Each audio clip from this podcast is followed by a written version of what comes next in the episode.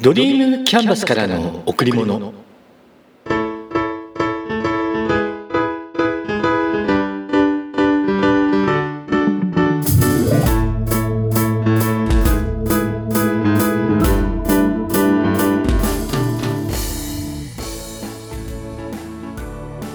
皆さんこんにちは。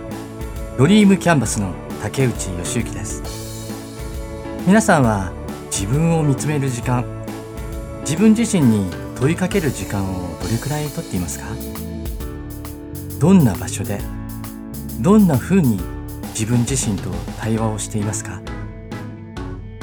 朝一日の初めに時間を取る人もいれば夜一日の終わりに時間を取る人もいるかと思います。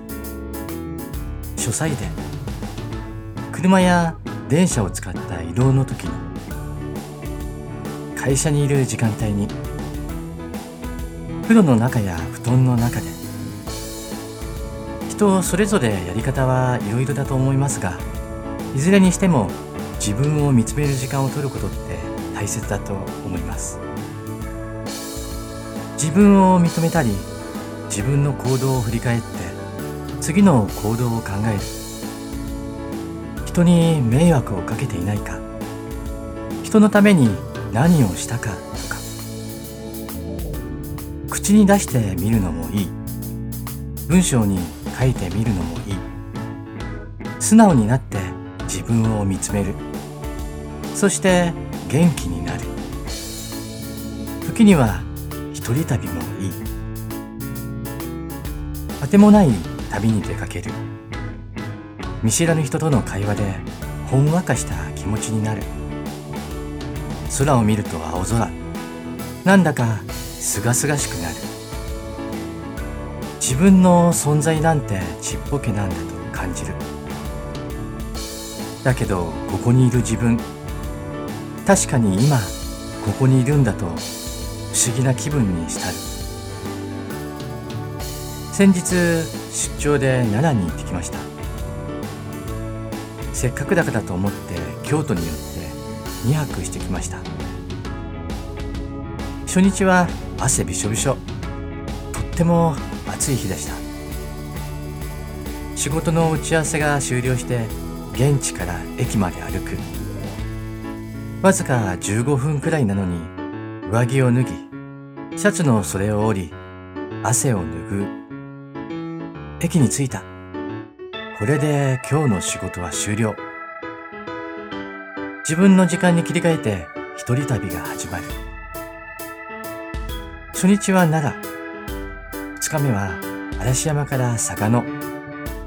なぜか昔から嵐山嵯峨野が好きなんです。嵯峨野のあたりに沈む夕日さえ。なんだか歌の詩が結構残ってるんですよ記憶に。それだからかな。初日が暑かったので2日目は薄着で行きました。そしたらその日は寒くて腕をこする時さえあってなんだか間抜け。でも一人旅良かったですよ。自分をゆっくりと見つめることができました。朝起きて一人で朝食をとり一人で電車に乗る。前日に決めたルートを回る。関西弁の人に懐っこさを感じ心が和む。行きたいと思ったところに行き見たいと思ったところを見る。小肌が空けば茶屋によって甘いものを食べる。こんなことを日常ではないな。写真を撮る。うん。気持ちはカメラマン。うん。とてもマインドフルな時間を過ごせました。自分を見つめる。いつも口にしながらこんなにゆっくりとこんなに自由な感じで時間を使えたのも久しぶりだったかもしれない。感謝ですね。ありがとう。一人旅次はいつかな。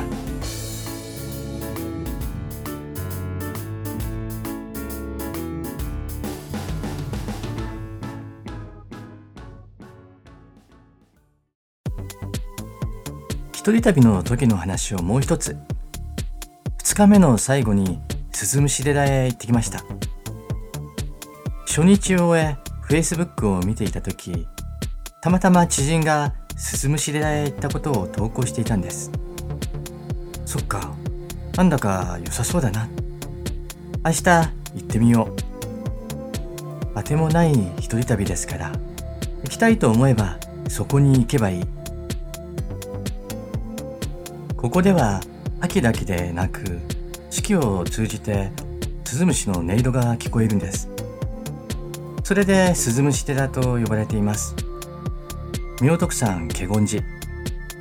八代目の住職が秋口に鳴くスズムシの軽やかな声を聞いてそれが悟りを開くきっかけを得たみたいで。それ以降スズムシを育てるようになったそうです。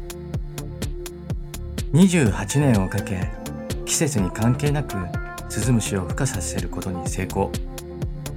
9代目の住職がスズムシ説法を始めて今に至るって感じです。スズムシ寺の石段を登った山門脇に幸福地蔵さんが立っています。普通仏様は裸足なんですがこの幸福地蔵さんは日本で唯一わらじを履いています。これはお地蔵様が私たちのところまで願いを叶え救いの手を差し伸べるために歩いてきてくださるからなんだそうです。どんな願い事でも一つだけ叶えてくれるお地蔵様。鈴虫寺へ行くとお参りに来る方みんなを書院へ案内してくれます。お茶とお菓子をいただきながら説法が始まります。お地蔵様へのお願いの仕方。幸せに生きるために大切なこと。人間には欲があります。そしてその欲を満たそうとして苦しんでいる。ただ今をどうやって生きるかが大事。説法の後庭を回りその後幸福地蔵さんの前に立ちます。そして買ったお守りを両手に挟み名前住所願い事を言います。もちろん願い事は一つだけ。一つ願い事を決めることでそれに向かう覚悟が決まる。だから一つだけ願い事をするんです。お守りやお札は仏様の化身であると言われています。鈴虫寺のお守りお札には幸福地蔵さんの化身が入っています。いつも身につけている方がいいっていうことなんで私も財布に入れていつも持ち歩いています。叶うかな？願い事。あなたにはありますか？一つだけ叶えたい願い事。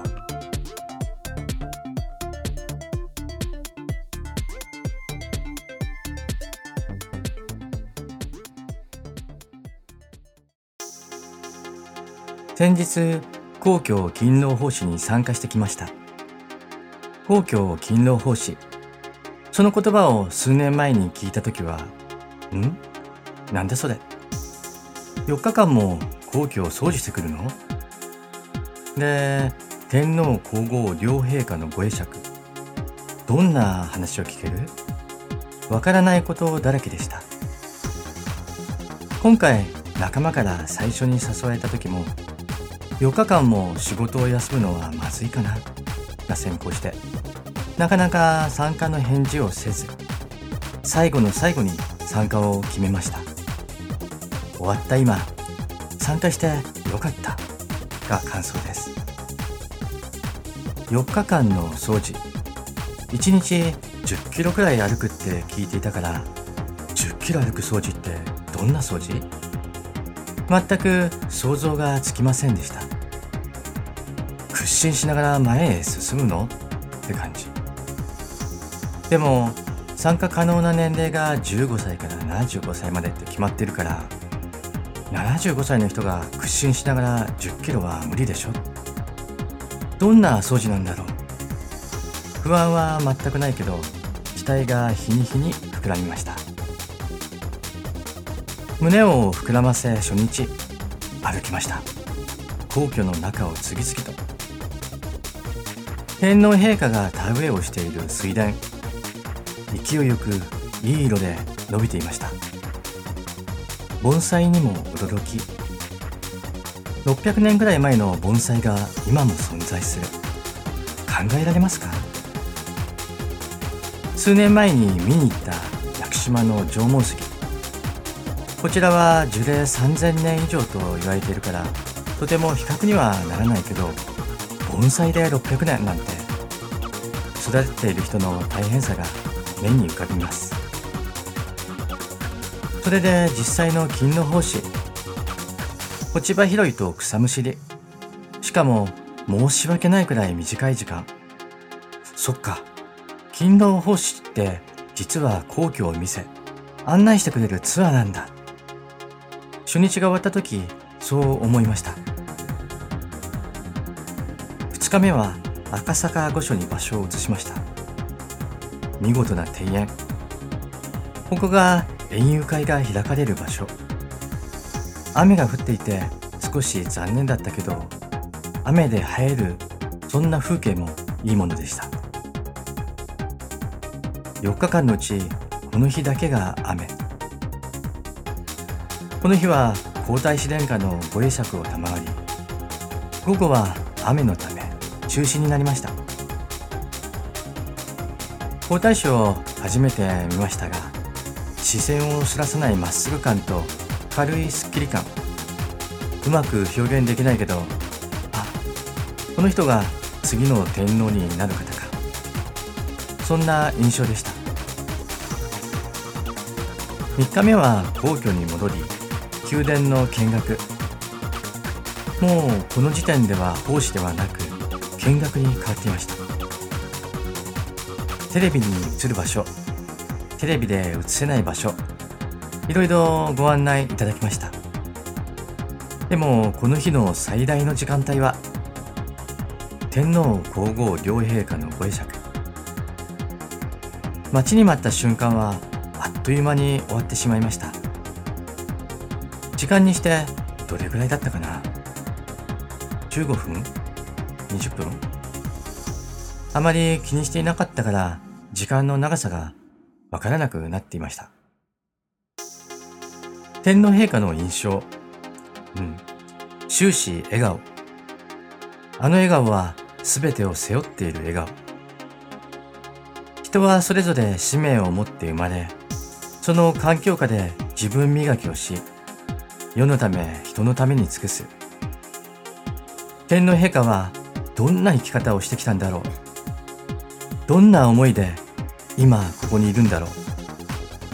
立ち去られた後ふとそんなことを考えていました。皇后陛下の印象は一言で言うと平和。下向き加減な中でありがとう。周りを癒すそんな何とも言えないうん与えてくれるっていうか支えていてくれるっていうか不思議な感覚を体験しました。数年前にリンツイストを見た時感じた以来のそんな感じを得ました。4日目も勤労奉仕という見学が続きあっという間に4日間の皇居見学は終了しました。1日10キロとして約40キロの公共見学ツアー。いや参加してよかった。本当に感謝です。団長さん副団長さん。そして一緒に参加した団員の皆さんありがとう。余談ですがこの4日間の宿泊場所。大学に通う娘のアパートに泊まりました。全泊から計4泊。嫌がらず泊まらせてくれた娘にも感謝。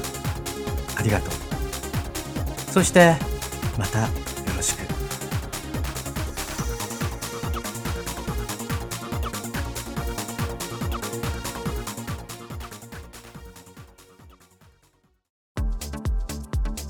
会社が所属しているある団体で先日100日実践の報告会がありました。何でもいいからとにかく決めたことを100日間続けてみる。そしてどんな変化が生まれどんなことを感じたかをシェアします。いきなりですが私は習慣を作るのが好きです。小さなことを積み重ねていくことが好きです。朝起きた時から会社に着くまで皆さんと同じようにやることが決まっています。朝決めた時間に起きます。自分が独立して起業した時朝5時に起きることを決めました。今から20年以上前のことです。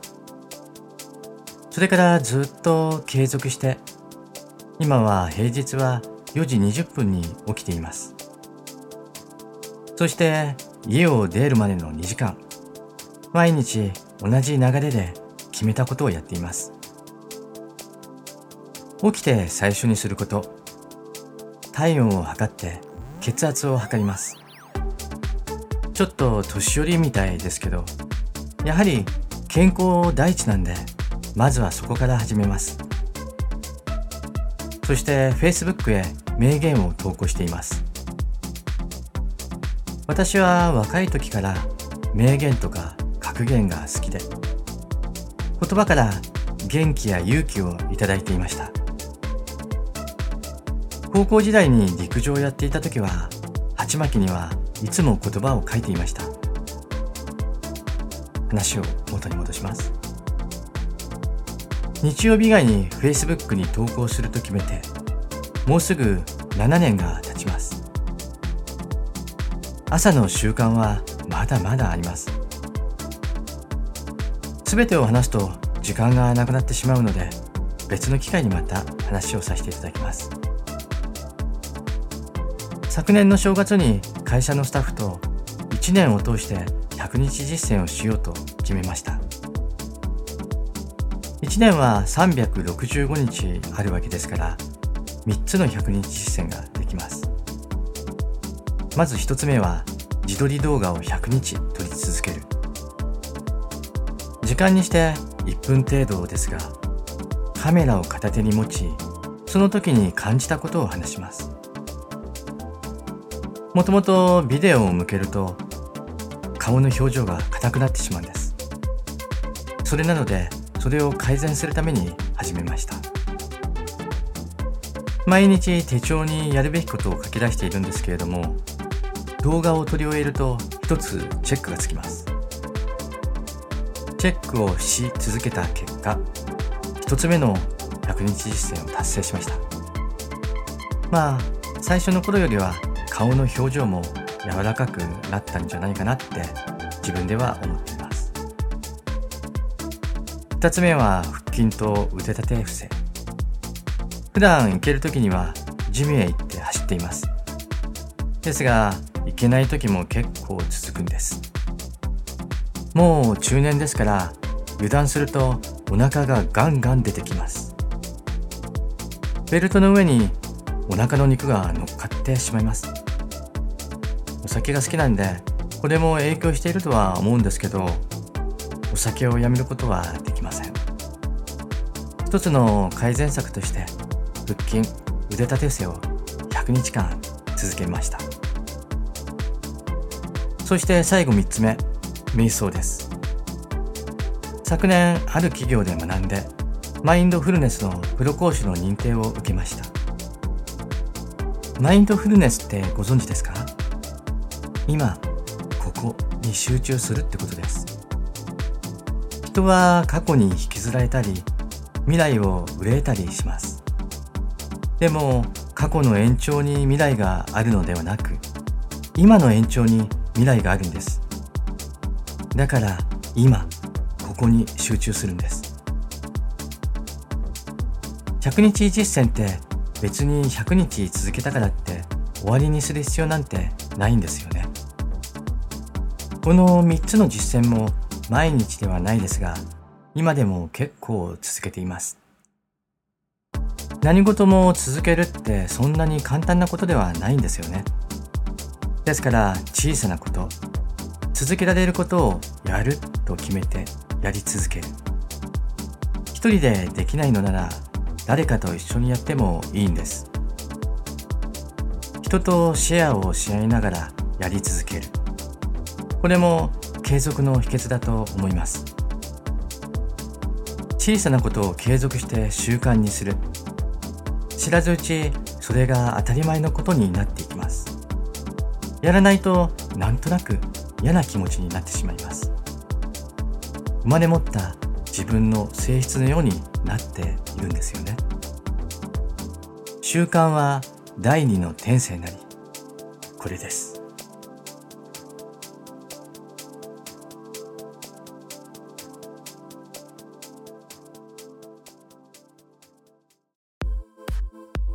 自宅の最寄り駅である上州富岡駅から高崎行きの電車に乗った時の話です。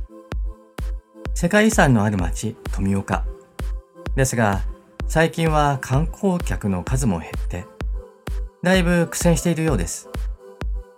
土曜日の朝、それほど人の多くない富岡駅。ホームで電車を待っていると、スーツ姿の50代ぐらいの人。電車がホームに入ってドアが開く。スーツ姿の方が乗り込もうとしたその瞬間、手が滑ったようでスマホを線路に落としてしまったんです。その人はそれほど慌てることもなく、運転席の位置へと急ぎ、なんだか運転手と話をしています。スマホを落としてしまいました。降りて拾いたいので、一度電車を後ろに下げていただけないですか？わかりました。下げますので、すぐに拾ってホームへ上がってきてください。そんな言葉のやりとりを勝手に想像し、様子を見ていました。ドアが閉まります。電車は下がらずにそのまま走り出していきました。そりゃそうですよね。電車が下がってスマホを拾うことなんてできたらニュースになってしまいますよね。でもなんだかそんなことを想像してしまうようなのんびり感そんな雰囲気でした。笑顔で会話をしていた人が印象的でした。スーツ姿のあの人。あの後無事にスマホを拾えたかな。そして30分以上待って次の電車に乗ったかな。昨日関東甲信越の梅雨明けが発表されました。6月に梅雨明けですよ。すごいですね。今までで一番早かったのが2001年の7月1日の梅雨明け。今年はその記録を塗り替え初の6月の梅雨明けだそうです。暑い夏が始まります。今日もものすごく暑いです。今しか体験できないこと。今だから体験できることを自ら進んでやりましょう。楽しんで。皆さん今日も笑顔でいましたか？笑顔でいれば幸せを感じることができます。笑顔でいれば毎日が楽しくなります。笑顔でいれば幸せが人に伝わります。笑顔でいれば人と人とがつながっていきます。ドリームキャンバスからの贈り物。今日はこの辺で。